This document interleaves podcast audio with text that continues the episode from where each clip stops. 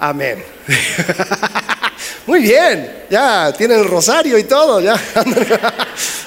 40 más y ya están perdonados. Esta es la oración modelo.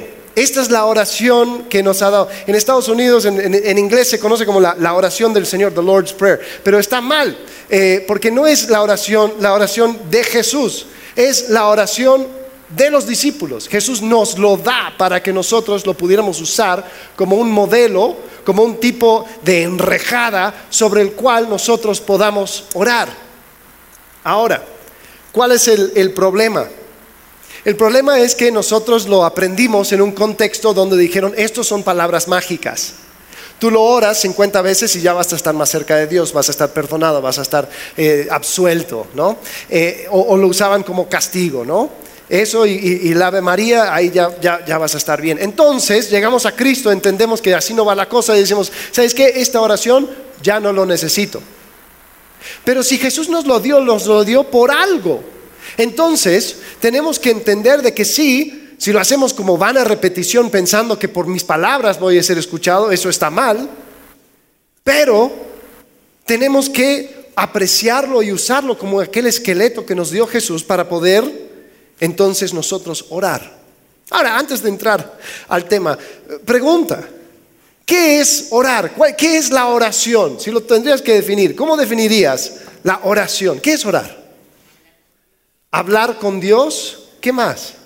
¿Cómo? ¿Acercarnos a Dios? ¿Intimidad con Dios? ¿Cómo? Una comunión con Él, ¿ok? Una relación personal, ok. Todas esas son cosas muy buenas, pero no necesariamente es hablar, no, no es necesariamente oración. Ahora vamos, vamos a hablar acerca de eso. Porque yo puedo hablar con Dios, pero hablar de qué? Hola Dios, ¿cómo estás? Yo muy bien. Hoy comí dos huevos eh, fritos y tocino y me duele un poco la panza. Hasta entonces. Estoy hablando con Dios, pero eso es orar. Puedo tener intimidad con Dios, pero así como cantamos, yo creo que fue un momento de intimidad con Dios, pero eso fue orar. No, quizás intimidad con Dios es algo más amplio. Una relación con Dios es necesario para poder orar, pero una relación con Dios abarca mucho más que la oración. Entonces, ¿qué, es la oración? Hemos estado leyendo un libro que para mí ha sido de mucho impacto se llama La conspiración divina de un filósofo llamado Dallas Willard. Y él habla acerca de este tema, él va desglosando todo, todo el sermón del monte. Y cuando llega a la parte de la oración dice algo muy interesante, se lo quiero leer. Dice, la oración jamás se resume a pedir y tampoco es meramente cuestión de pedir lo que yo quiero. Dios no es un mayordomo o técnico cósmico, y el objetivo del universo no es cumplir mis deseos y satisfacer mis necesidades. Por otro lado, he de orar por lo que me interesa. Y muchas personas consideran que les es imposible orar porque creen que solo deberían hacerlo o solo deberían hacerlo por aquellas necesidades maravillosas, aunque remotas, en las que de verdad no tienen interés o que quizás ni siquiera conocen. No son esas oraciones de, Señor, te pido por todas las personas hambrientas de este mundo. La oración, pues, muere debido a los esfuerzos de orar por cosas buenas que con toda franqueza ni nos interesan. El camino a la oración con sentido por esas cosas buenas empieza con nuestra oración por lo que en realidad nos interesa. El círculo de nuestros intereses de modo inevitable irá creciendo en la amplitud del amor de Dios. Lo que presupone la oración como pedido es simplemente una relación personal. Y me refiero a una relación interactiva en la experiencia entre nosotros y Dios. Lo mismo que sucede cuando un hijo le pide algo a su padre o un amigo le pide algo a otro amigo. Supone que nuestros intereses naturales se expresan con naturalidad y que Dios escuchará nuestras oraciones por nosotros mismos y por otras personas. Y vemos otra vez que esto aparece con toda claridad en la práctica de la oración que encontramos en la Biblia. Su mejor ejemplo está en el libro de oraciones más grande de todos, los Salmos. Del mismo modo, creo que la descripción más adecuada de lo que es la oración es esta. Hablar con Dios sobre lo que estamos haciendo juntos. De inmediato centramos la atención en la actividad en la que estamos, pero al mismo tiempo elimina de ella todo egoísmo. Los pedidos surgen con naturalidad en el transcurso de la conversación con Dios. La oración es cuestión de decirle explícitamente a Dios cosas sobre las que también Él tiene interés en mi vida. Y por supuesto que a Dios le interesa lo que me interesa a mí en particular. Le interesa que mis intereses coincidan con los suyos. Así es caminar con Dios. Y a partir de ello, oro. Oración es hablar con Dios sobre lo que estamos haciendo juntos. Ahora, antes de que vaya tu pensamiento muy lejos en lo que estás diciendo, pero, ah, ¿cómo haciendo nosotros juntos? ¿Acaso nosotros podemos agregar algo a lo que Dios está haciendo? ¿Acaso nosotros aportamos a lo que Dios hace? Dios es todopoderoso, no nos necesita. Y yo te diré, estoy totalmente de acuerdo contigo. Pero Dios es un Dios muy raro. Porque aunque no nos necesita, Él nos invita a ser parte de su plan. Dios no necesita, no te necesita a ti para compartir a otros acerca de Jesucristo. Él podría poner un gran cartel en la luna con un folleto de todos los pasos necesarios y que la gente lo vea y punto. Él podría escribir en los cielos todo lo que tenga que mostrar. Sin embargo, ha escogido usarte a ti y a mí para ser el medio por el cual su reino es extendido. Entonces, no es ninguna barbaridad decir oración es hablar con Dios sobre lo que estamos haciendo juntos. ¿Por qué? Porque lo que le pertenece a Dios, pues es de Dios. No tenemos que orar que Dios haga que el sol se levante o que se ponga. Él se va a encargar de eso. Entonces, cuando nosotros oramos, hablamos acerca de las cosas que están a nuestro alrededor. Y si creemos que la oración es algo eficaz, si creemos que la oración es algo que realmente hace cambios, entonces podemos decir, cuando yo oro, lo que estoy haciendo es que me estoy alineando con quién es, estoy alineándome con su propósito y estoy apuntando mi vida al diseño original. Si estás tomando notas, esto es el punto al que quiero llegar. La oración debe apuntar nuestras vidas al diseño original. Ahora, este tema del diseño original si vemos en el jardín cuando, cuando Dios crea al ser humano, dice, les he creado a imagen y semejanza de Dios para que reinen, para que dominen sobre los animales, para que ejercen autoridad de una forma que extiendan mi reino. Ahora eso se perdió con la caída y entregamos nuestra autoridad pensando que nosotros no necesitábamos a Dios. Pero al llegar a Cristo, nosotros una vez más nos ponemos debajo de Dios y, podemos continuar extendiendo el reino de Dios. Y nuestro diseño original ahora en Cristo se va cumpliendo. Y si creemos en un Dios verdadero y efectivo, podemos orar y hablar con Él, estableciendo así esa eh, relación de dependencia y reportándome con Dios el Padre y hablando con Él y compartiendo con Él aquellas cosas que estamos haciendo juntos. Entonces eso es la oración. Ahora, ¿cómo deberíamos de orar? Bueno, por eso Jesús nos deja lo que nosotros conocemos como el Padre Nuestro. Así que vamos a desglosar el Padre Nuestro, vamos a tratar de entenderlo, para que cuando tú lo ores, no lo ores simplemente como una vana repetición, sino que lo veas así como esa enrejada sobre el cual tú puedes colgar tus propias oraciones. Y eso te dé una estructura para poder comunicarte con Dios de una manera efectiva. Así que, vamos con la primera palabra. ¿Cuál es la primera palabra? Padre. Ahora, esa primera palabra nos dirige. Porque no estoy hablando al aire.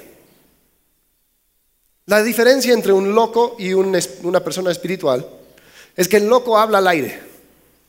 Una persona que está hablando con Dios está conversando con alguien. Está dirigiendo sus palabras. Entonces esto no simplemente son pensamientos vagas que voy, que voy poniendo en el universo. Estoy hablando a mi Padre.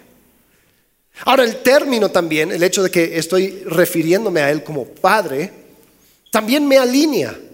Me alinea porque indica una relación filial.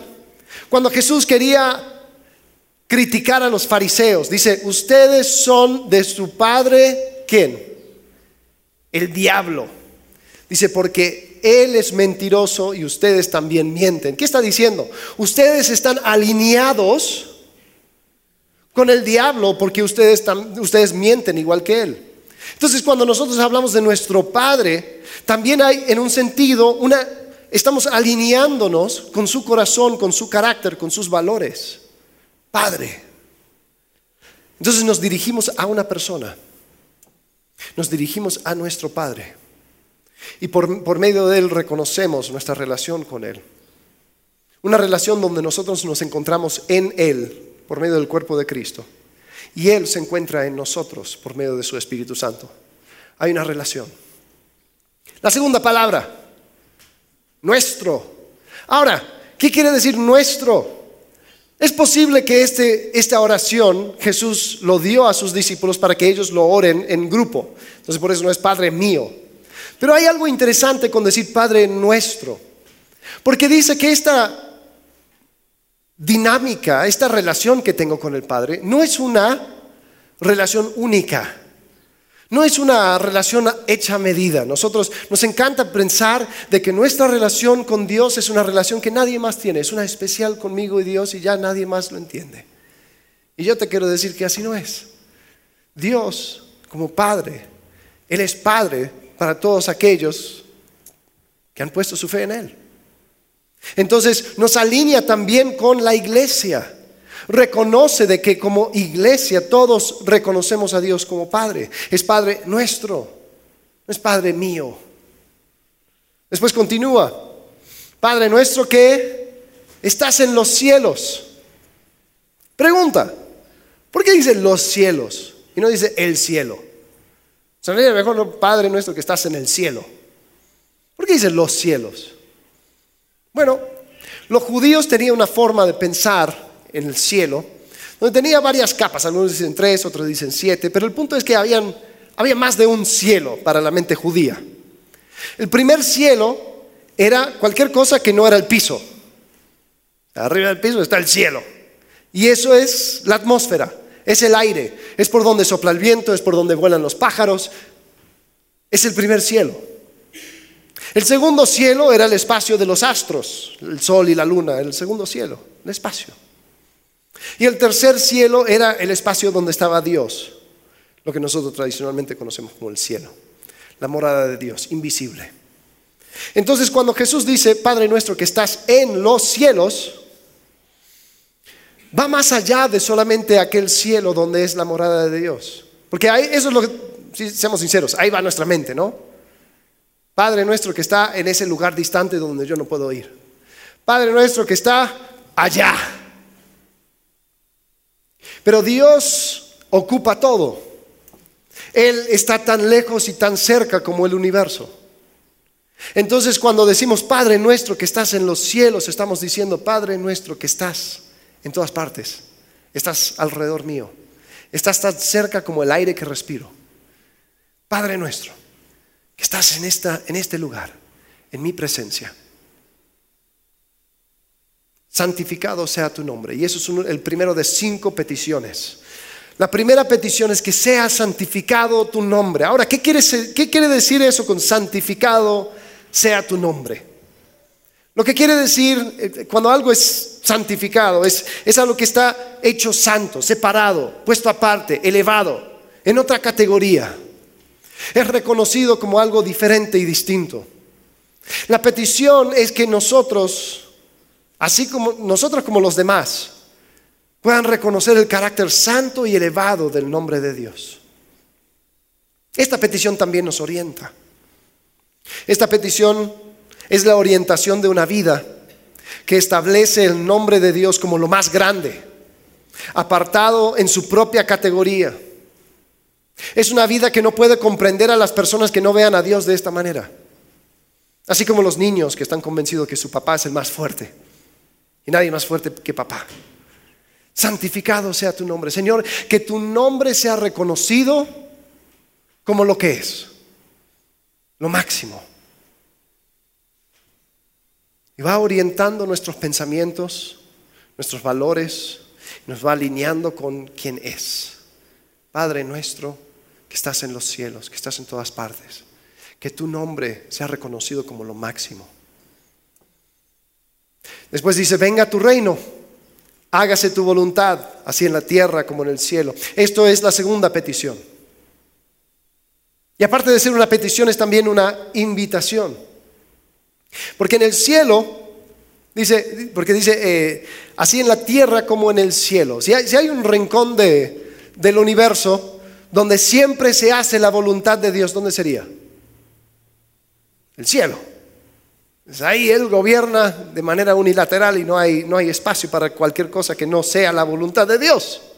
Pero aquí en la tierra, ¿qué sucede? Aquí en la tierra no siempre se lleva a cabo la voluntad de Dios porque nosotros nos resistimos. Aquí en la tierra, a causa de esa autoridad que Él nos dio, esa imagen de Dios, nos da la posibilidad de seguirle como de rechazarle. Y la gran mayoría de nosotros, en la gran mayoría de los tiempos, decidimos rechazarle. Entonces la petición es que, así como en el cielo se hace tu voluntad, que tu reino, que tu autoridad venga aquí a este lugar y que aquí se haga tu voluntad. Es una invitación al que el reinado de Dios tome su lugar a mi alrededor, en mi vecindario, en mi familia, en mi matrimonio, en mi corazón, en mi mente. Venga a tu reino. Lo invito. Invito esa autoridad. Invito una relación de dependencia. Invito que tú seas rey aquí. Venga a tu reino. Que se haga la voluntad tuya, así como siempre se hace en el cielo. Y podemos ver que la oración apunta nuestras vidas al diseño original. Así como fue en el jardín, donde el reino de Dios, la autoridad de Dios, fue dirigiendo a Adán y Eva a poder extender ese orden del jardín. Nosotros pedimos, Señor, que tu reino sea extendido donde yo esté y que yo pueda ser parte de esa extensión del reino donde yo esté. Donde yo pueda seguir invitándote a este rincón y a este rincón y a este rincón de mi vida. Venga tu reino. Hágase tu voluntad, así en la tierra como en el cielo. Después continúa diciendo, danos hoy el pan nuestro de cada día. Y sabes, a veces nosotros oramos esto y pensamos, esta oración es como que viene con un poco de ansiedad, ¿no? Como de, como, como de la ansiedad de la persona que no sabe de dónde va a venir su próxima comida. Como que, ah, ¿qué voy a hacer, Señor? Dame el pan de hoy porque no sé de dónde sacarlo. Pero yo no creo que eso haya sido el corazón de Jesús cuando, cuando Él nos dio esto como una oración modelo. No creo que Él quería que nosotros viviéramos ansiosos sin saber dónde vamos a recibir nuestra próxima comida. ¿Por qué? Porque Jesús en capítulo 6 de Mateo dice justamente eso. Dice en versículo 31, por tanto no se preocupen diciendo qué comeremos o qué beberemos o con qué nos vestiremos. Porque los gentiles buscan ansiosamente todas estas cosas. ¿Ves? Los que no conocen de Dios, los paganos, eso, eso es su, su forma de pensar. Dice que el Padre Celestial sabe que ustedes necesitan todas estas cosas, pero busquen primero su reino y su justicia y todas estas cosas les serán añadidas. Por tanto, no se preocupen por el día de mañana, porque el día de mañana se cuidará de sí mismo. Bástenle a cada día sus propios problemas. Entonces, ¿qué quiere decir Jesús cuando nos da esta parte de la oración? Danos hoy el pan nuestro de cada día.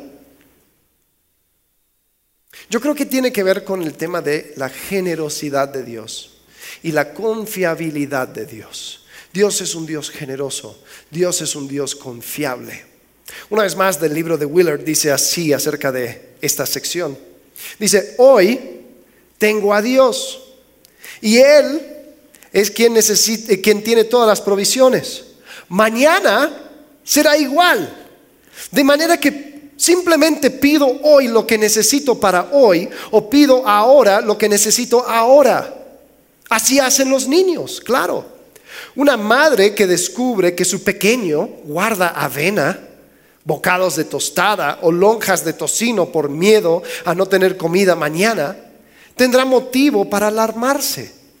En toda situación normal a los padres les dolería y asombraría que su hijo no confiara en ellos para la provisión cotidiana.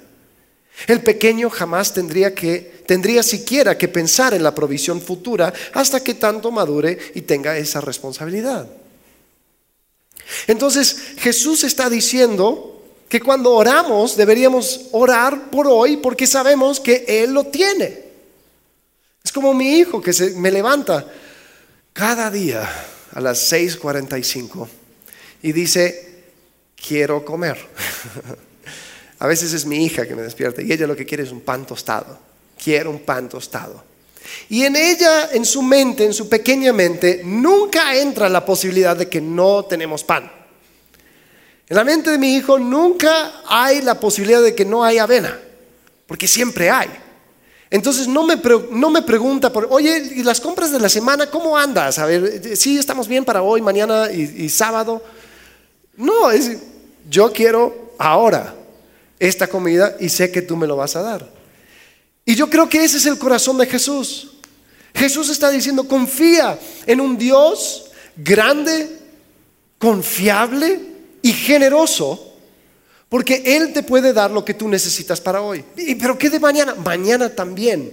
Y el próximo día, deja de preocuparte. Él tiene lo que tú necesitas. ¿Sabes? Esto ha sido un tema que he pensado mucho últimamente. Hace como seis meses se me dio por intentar algo. Compré unas semillas de tomates y los sembré ahí en un rinconcito de mi patio. En parte era porque los precios de los tomates orgánicos me estaban matando. Entonces dije, voy a plantar para ver qué pasa. Y sí, empezaron a crecer ramitas ahí las hojitas, después salían las flores, empezaron a ver tomates. Y wow. con solamente dar un poco de agua, empezaron a crecer. Y vi si podía hacer algo con los tomates y empezaron a salir. Y empezaron a madurar. Entonces lo comimos. Y después venía otro y otro y más y más y más y más. Y me quedé asombrado, y perdóname a aquellos que sí trabajan la tierra, esto para mí fue algo novedoso. Pero decía, qué increíble. Yo casi no hice nada. Planté y la tierra dio. Y no me preguntó si cuánto necesitaba, simplemente dio. Y me daba y me daba y me daba a tal punto que yo no ni siquiera tenía que pensarlo. Era la hora de la comida y decía, ah, quiero una ensalada. Pues voy por tomates. Ahí están. Y el próximo día, ah, pues quiero también, ahí están. Y agarro. Y siempre cuando necesitaba, Ahí había un par de tomates esperándome. Yo decía, esa es la generosidad de Dios. Y Dios tiene tanto que ha puesto a nuestra disposición que nosotros por no buscar y no pedir, así como Jesús nos manda a pedir, lo desaprovechamos. Y no solamente aquellas cosas de, por provisión, también aquellas otras cosas que pertenecen a nuestra postura, a nuestra posición en Cristo. Señor, no aguanto la ansiedad, yo necesito paz. Yo tengo paz que sobrepasa todo entendimiento, dame tu ansiedad. Está a la mano. Señor, no puedo perdonar, ya estoy vacío, esta persona ya me la he hecho, tantas veces yo no puedo perdonar. No te preocupes, te doy de mi perdón. Tú no tienes que hacerlo en tus fuerzas, solamente pide. Señor, yo estoy abrumado, yo necesito gracia para seguir porque yo ando tanque vacío. No te preocupes, yo tengo gracia sobre gracia para entregar, solamente pídemelo. Tú no tienes que hacer esto en tus fuerzas, tú no tienes que hacer esto con tus recursos. El pan diario, ahí está, está a tu alcance. Señor, me siento como un perdedor, me siento como un fracaso. Yo te he dado una nueva identidad. Eres hijo, nueva criatura, algo totalmente distinto desde el momento que pusiste tu fe en mí. Encuentra tu identidad ahí. No tienes que andar buscando por la basura. Aquí está. Aquí hay un banquete. Y sabes que ese banquete está todos los días. Todos los días. El pan diario. Pues continúa Jesús. Y perdónanos nuestras deudas. La versión de, Mateo dice deudas, la versión de Lucas dice ofensas. Es igual. Perdónanos nuestras deudas, como también nosotros hemos perdonado a nuestros deudores. Sabes, nosotros tenemos deudas con otros, otros tienen deudas con nosotros. Y la verdad es que nosotros si vemos nuestra vida no somos merecedores de honra, sino más bien damos lástima. Nuestra vida es un fracaso continuo delante de Dios donde continuamente nos vamos dando cuenta de que nosotros delante de Dios no podemos. Y damos lástima. Y lo que pedimos de Dios es que Él tenga lástima de nosotros, que tenga piedad, que tenga compasión, que tenga misericordia. Es interesante esta palabra lástima porque decimos, eh, un poco fuerte esa palabra. Yo lo que quiero es que me, que me dé chance, ¿no? Dame chance, dicen los mexicanos. ¿Y qué es eso? Dame chance. No, dame un poco de espacio porque yo, yo ya, ya, ya ahorita agarro vuelo. Y es como que no, así no funciona. Lo que tú das es lástima. Y solamente por la intervención de un ser superior vas a poder hacer cualquier cosa. No necesitas chance. Chance se te dio. Chance lo desgastaste, lo, lo, eliminaste. Ya no hay chance. La única cosa que queda es condenación. Entonces lo último que puedes esperar de Dios es lástima. Decimos, Dios, mírame. Soy un pobre pecador. Y yo necesito de tu gracia, tu misericordia y tu compasión. Yo he malgastado todas las chances que me has dado y solamente necesito de ti. Perdona mis, mis, deudas. Y Dios lo hace, porque Dios es un Dios generoso. Y sabes, pensando en esto de los, de los tomates, llega un punto hace unos meses donde mi plantita daba tantos tomates que no sabía qué hacer. Se me, se me van a podrir estos tomates. Entonces, ¿qué voy a hacer? Pues lo voy a compartir con otras personas. Entonces ahí iba yo con una bolsita para, el vecino y otras personas. Mira, esto dio mi, mi planta. Tengo tanto que no sé qué hacer, lo voy a compartir. Y yo creo que así Dios quiere que veamos el perdón. Que creamos, que creemos en un Dios tan generoso que sobreabunda su compasión, que la única cosa que tenemos que hacer es compartirlo con otros. Pero sabes que muchas veces nosotros pensamos que la compasión de Dios, la misericordia de Dios, el perdón de Dios, es como la última rebanada de pizza. ¿Les ha tocado? Y ahí por educación uno anda a preguntar, oye, ¿alguien más quiere? y lo quieres decir rápido y, y, bajito para que nadie diga así, ¿no? ¿Alguien más quiere? Ok, yo, yo me la como. Y no queremos compartir con otras personas. Pero imagina tu actitud si, si, dirías, pues ahí está una rebanada de pizza, pero hay 15 más en el horno. Pues ¿quién quiere? A ver, agarra. Aquí hay para que sobreabunde. Nunca vamos a poder acabar con lo que tenemos. Perdónanos nuestras deudas. Y sabes qué, Dios, tú eres tan compasivo, generoso y grande que yo puedo, también puedo perdonar a otros. Sin embargo, hoy vivimos en una sociedad donde buscamos, son las Olimpiadas de, la victimización. Y todos quieren ser la persona hasta abajo. Nadie lo tiene tan difícil como yo. Todos me deben. La sociedad me debe porque soy pobre. La sociedad me debe porque yo fui discriminado. La sociedad me debe porque yo tengo una discapacidad.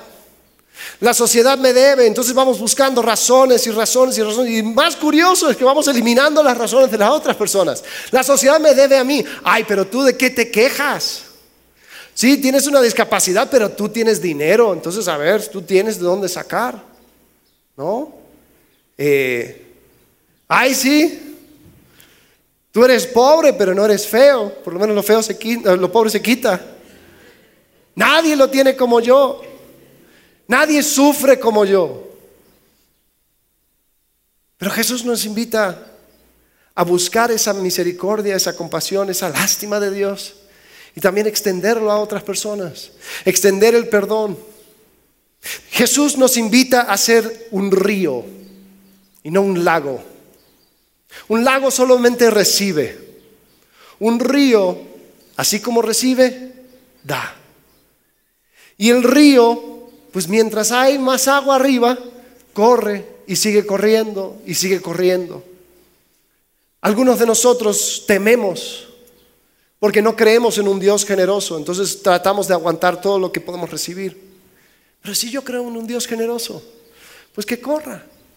Y que yo sea medio por el cual el perdón de Dios no solamente me alcance a mí, sino que alcance a otros. No, no, no, pero es que Alex, tú no entiendes, es que tú no puedes, yo no puedo perdonar a esa persona porque tú no sabes lo que me hizo. Es que no te estoy pidiendo que lo perdones con tus fuerzas. No estoy pidiendo que tú le perdones desde tus recursos. Estoy pidiendo que tú recibas el perdón de Dios y extiendas el perdón de Dios. Y si, te cuesta, quizás lo que cuesta es tu manera de ver a Dios. Quizás piensas que Dios es un Dios mezquino. Quizás estás peleando por esa última rebanada de pizza y no te das cuenta cuántos recursos Él tiene. Entonces Él nos invita a orar, perdónanos nuestras, deudas, como también nosotros hemos perdonado a nuestros deudores. Y después termina diciendo, no nos dejes caer en tentación, sino líbranos del mal. Santiago dice que Dios no tienta a nadie, pero en el transcurso de nuestra vida vamos a ser tentados, vamos a ser probados. Y es parte de la vida y nosotros somos débiles. Nosotros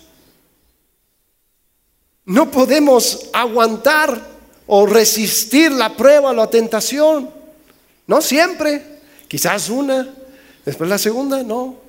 La tercera, por ahí, después la cuarta. Y entonces Jesús dice, lo que debes de orar es pedir que Dios no te guíe a la tentación, no te mande la tentación, que podamos alejarnos lo más posible de la tentación porque nosotros no podemos resistir.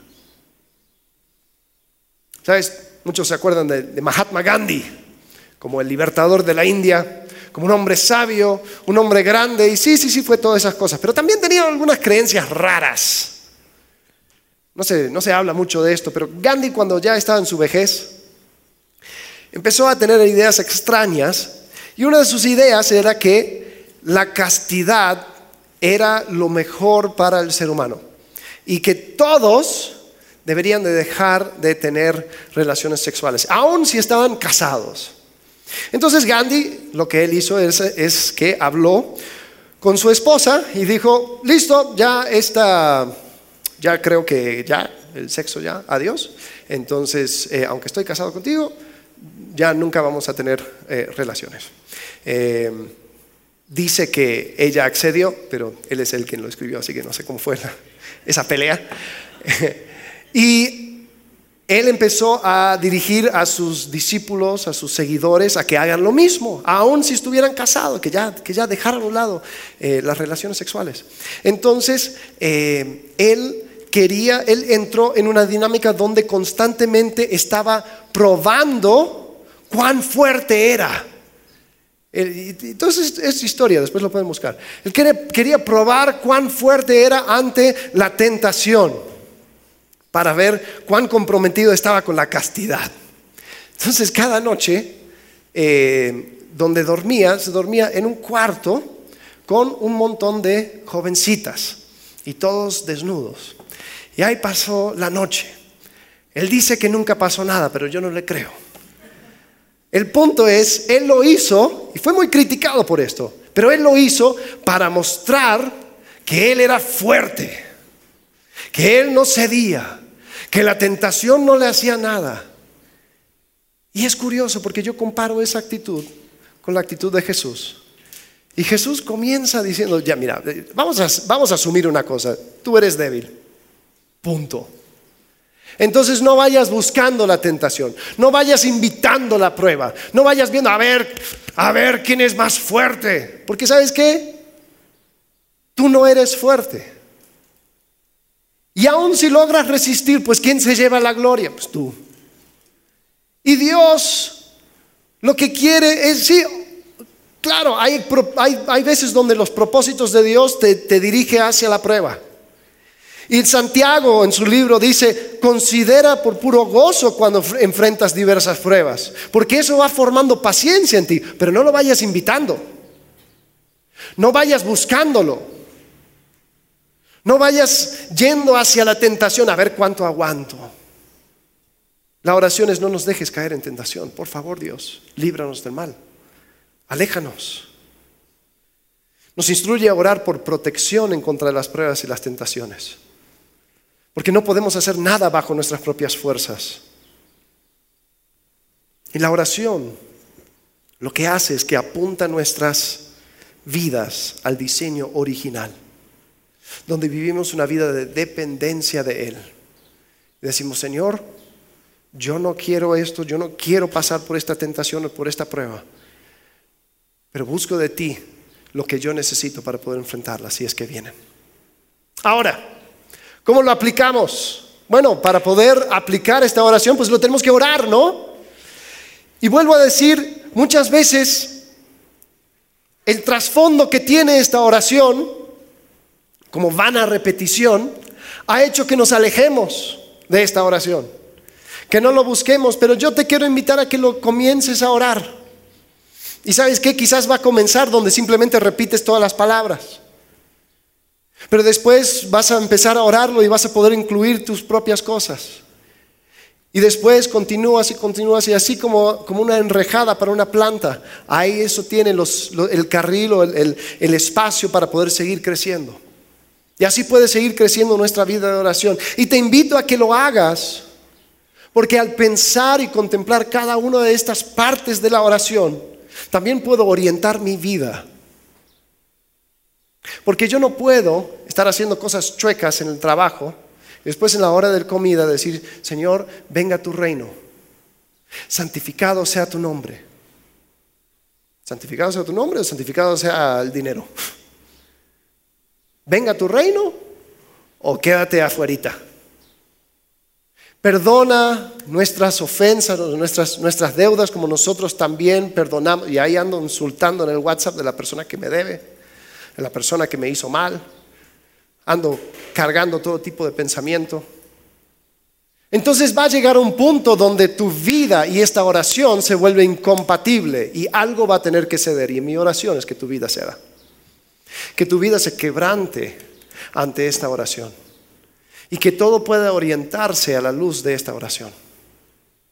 Así que mientras oras también puedes hacerte preguntas. En cada sección, Padre nuestro, a ver, ¿con quién estoy hablando? ¿Cuál es su relación conmigo? ¿Quién más tiene esta relación con Dios? Si es Padre nuestro, pienso en la iglesia, pienso en lo que me conecta con Dios. Padre nuestro que estás en los cielos, ¿dónde está Dios? Está en todas partes, está cercano, está en el aire que yo respiro, está en la atmósfera, está tan vasto, está tan lejos como, como el rincón más lejos del universo, pero está tan cerca como frente a mí que estás en los cielos. Santificado sea tu nombre. Pregunta, ¿qué estoy haciendo que refleje el carácter santo de Dios? ¿Cómo estoy mostrando que el nombre de Dios es santo? Señor, santifica tu nombre. Y a veces la respuesta es, yo voy a santificar tu nombre, mi nombre a través de ti. ¿Cómo? Santificado sea tu nombre. Venga tu reino, hágase tu voluntad, así en la tierra como en el cielo. ¿Qué quiere Dios? ¿Cómo estoy trayendo el reino de Dios aquí? En mi matrimonio, en mi familia, entre mis amigos. El reino de Dios se extiende a mi corazón, se extiende a mis pensamientos. Sabes, muchas veces cuando estamos, a, mí me ha pasado, estoy en una discusión con mi esposa, y a veces la pregunta, la, oración es, Señor, que venga tu reino aquí a esta discusión. Señor, que, que Cristo pueda brillar aquí. Y que yo sea, pueda ser quien haga que Cristo brille. Venga tu reino. Señor, yo necesito tu reino aquí, en este lugar. Porque claramente tú no estás reinando. Son nuestros egos, son nuestras, nuestras opiniones, son cualquier cosa menos tu autoridad aquí en este lugar. Venga a tu reino, venga a tu reino. Lo acepto, lo, lo traigo, lo invito. Venga a tu reino. Danos hoy el pan nuestro de cada día. A ver, ¿qué es lo que realmente necesito? Esa promoción es parte del pan nuestro, ese coche nuevo es parte del pan nuestro. ¿Qué, qué es lo que realmente necesito? ¿Qué cosas de mañana me dan ansiedad? ¿Puedo dejar eso para la oración de mañana? Entendiendo que Dios me va a dar lo suficiente para hoy. ¿Dónde estoy abrumado y necesito que Dios intervenga hoy, en este momento? Señor, hoy yo necesito de tu gracia. Señor, hoy yo necesito tu paciencia. Y sabes que a veces no es solamente hoy, a veces es esta hora. Señor, el pan nuestro de esta hora, dámelo, por favor. Señor, yo necesito sobrevivir esta hora. Si tienes hijos que tienen menos de un año, ya vas a saber que también a veces va por minutos. Señor, por cinco minutos, por favor, dame paciencia.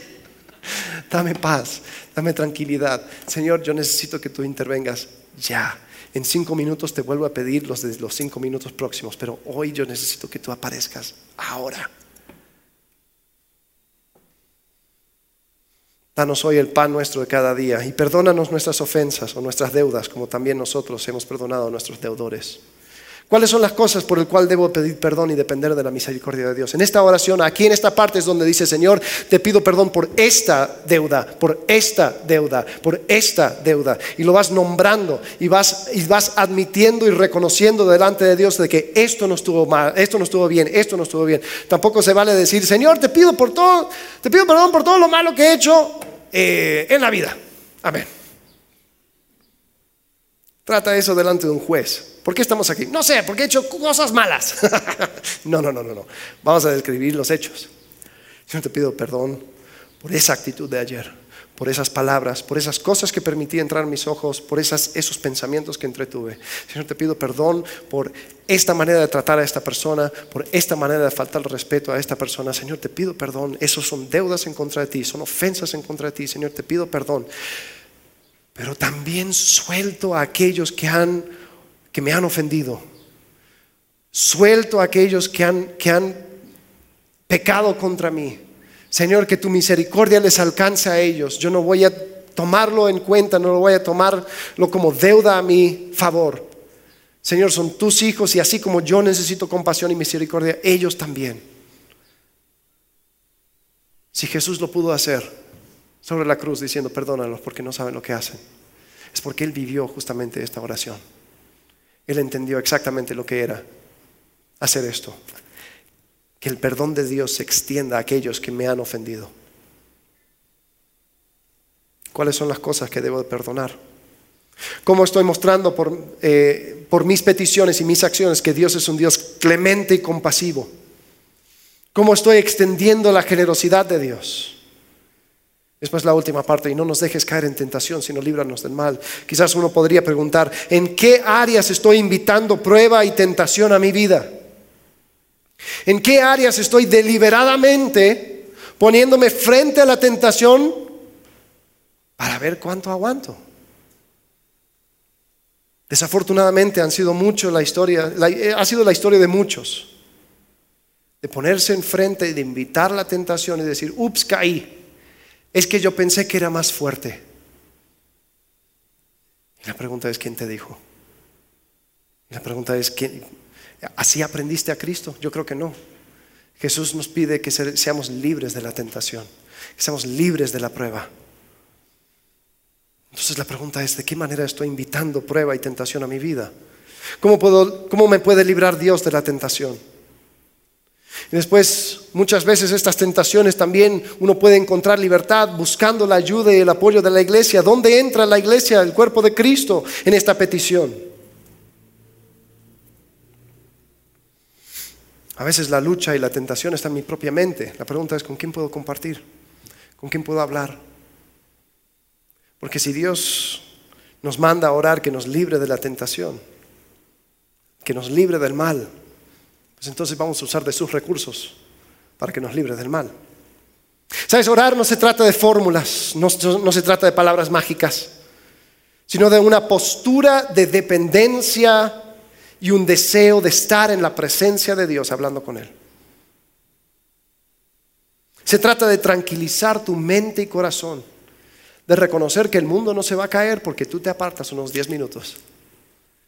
Se trata de que Él es el centro, de Él vienen todos los recursos, que Él es un buen Dios, compasivo y generoso, y de Él puedes recibir todo lo bueno y todo lo que necesitas. Es volver al propósito original, de participar en la extensión del reino de Dios y depender de Él para todo lo que hacemos. Y te digo algo, cuando pones esto en práctica quizás te sientas raro, dices, yo no tengo las palabras grandes, así como Marcelo dijo la semana pasada, ¿no? Omnipotente Dios que moras en luz inmarcesible. No, mira, si, necesitas ayuda, pues comienza simplemente leyendo el Padre Nuestro y pensando en lo que hablamos hoy. Quizás solamente tu atención eh, es suficiente para tres minutos. Pon una alarma, tres minutos. Google, despiértame en tres minutos, ¿no? Y ahí vas tres minutos y orando, permitiendo que tus pensamientos se extiendan hacia Dios, que usas cada una de estas frases del, Padre nuestro como, como, el gancho sobre el cual tú vas poniendo tus propias oraciones. Y después, cuando suena la alarma, dices, listo, tres minutos. próximo día voy por cinco. La próxima siete. Y ahí vamos a ver hasta dónde yo llego. Pero tenemos que comenzar a orar, tenemos que comenzar a, tener comunión con Dios, porque si no lo hacemos, ¿cómo podemos decir que estamos en, una relación de dependencia con Dios? Si no, yo, yo dependo de Dios para todo. Ok, ¿hablas con Él? No, pues todo menos eso. Anda, hace, eso con tu jefe. no, yo, yo mi jefe, le tengo uh, súper alta estima y responde sus correos, atiende sus llamadas, hablas con él en algún momento. No, no, no, pero dependo de él para todo. Entonces, ¿te das cuenta de lo absurdo que suena cuando hablas de las cosas terrenales? ¿Cómo vamos a pretender eso con Dios? Quizás tome un tiempo, pero tenemos que ejercer ese músculo. Te soy sincero, es una cosa que a mí me cuesta también. Muchas veces me dejo engañar. A pensar que simplemente filosofar, leer acerca de Dios, hablar acerca de Dios, aprender acerca de Dios es igual que estar con Dios. Y no es cierto. Es un engaño. Dios nos invita a estar con Él hablar con Él acerca de las cosas que estamos haciendo juntos. Nos dio un ejemplo para seguir, una oración que podemos repetir y empezar a agregarlo nuestro para entrar en esa comunión. Usémoslo. Y vamos a comenzar a orientar nuestras vidas en la dirección de nuestro propósito original. Eso es lo que hace la oración. Pero ¿sabes qué? Ya terminando. Todo esto comienza con una relación. Algo curioso, hubo una, encuesta, creo que fue solamente en Estados Unidos, pero era raro porque la religiosidad o la religión eh, va en descenso. Cada año hay menos. Yo creo que las personas que creen en Dios van por, debajo del 50%. Ya, ya eh, eh, hay personas que, que, se declaran sin religión. ¿no? Pero la oración, la pregunta de la encuesta era, ¿tú oras por lo menos una vez al día? Y como 75% de las personas respondieron en lo afirmativo a esa pregunta. A ver, si no tienes religión, pues ¿a quién le oras? Pero oración es súper popular. La gente dice que ora. Ahora mi pregunta es, si la primera palabra de la oración que Jesús nos dio es Padre, mi pregunta es, ¿en qué momento te volviste hijo? Todo comienza con una relación. Y no todos somos hijos de Dios. Los que son hijos de Dios son los que creen en Jesús. Juan capítulo 1, versículo 12. A los que creyeron en Él, Dios le dio potestad de ser hechos hijos de Dios. ¿Y qué es lo que hizo Jesús? Pues Él fue la respuesta de Dios para arreglar la división en el cual nosotros nos encontramos. Porque toda la humanidad escogió la rebelión, escogió apartarse de Dios, escogió alejarse de Dios y ser su propio Dios. Yo, Dios, yo no creo que lo que tú estás haciendo es lo mejor, yo voy a hacer lo que a mí me parece. Rompimos esa relación de dependencia con Dios. Y por nuestras propias decisiones nos alejamos de Dios. Y se abre una brecha. Pero Dios, quien es grande en misericordia y el amor con que nos amó, Él envió a Jesucristo primero a vivir y enseñarnos, pero no solamente enseñarnos, sino a morir. Y cargar sobre Él todo el peso de la maldad y de la condenación del pecado. Y murió. Pero tres días después Él resucitó. Y Él ahora está a la diestra del Padre y está ofreciendo una relación íntima y personal contigo. Una relación donde tú puedas, una vez más, ser reconciliado con Dios. Donde tú puedas llamar a Dios tu Padre. No a causa de tu justicia, no a causa de tu eh, bondad, lo que tú hayas hecho, sino porque tú lo que estás haciendo es reconociendo, uno, de que tú eres un fracaso, de que yo soy un fracaso, de que nosotros no podemos por nuestras propias fuerzas. Y solamente aceptando el regalo de salvación de Jesucristo nosotros podemos tener una esperanza, tener una relación con Él. Y ese es el comienzo de una relación. Sin eso yo no tengo la posibilidad de llamar a Dios Padre. Porque en qué momento me volví hijo. Pero esa invitación está. Así como el pan diario está cada día. ¿Y cuándo es el momento para tomar esa decisión, para rendirte delante de Dios y decir, Señor, yo no puedo, Señor, solamente por medio de tu gracia, por medio de tu misericordia, por medio de tu cruz, por lo que tú hiciste. Señor, yo necesito esa salvación. Yo necesito esa esperanza. Esa oportunidad está a tu disposición hoy. Hoy, hoy, hoy.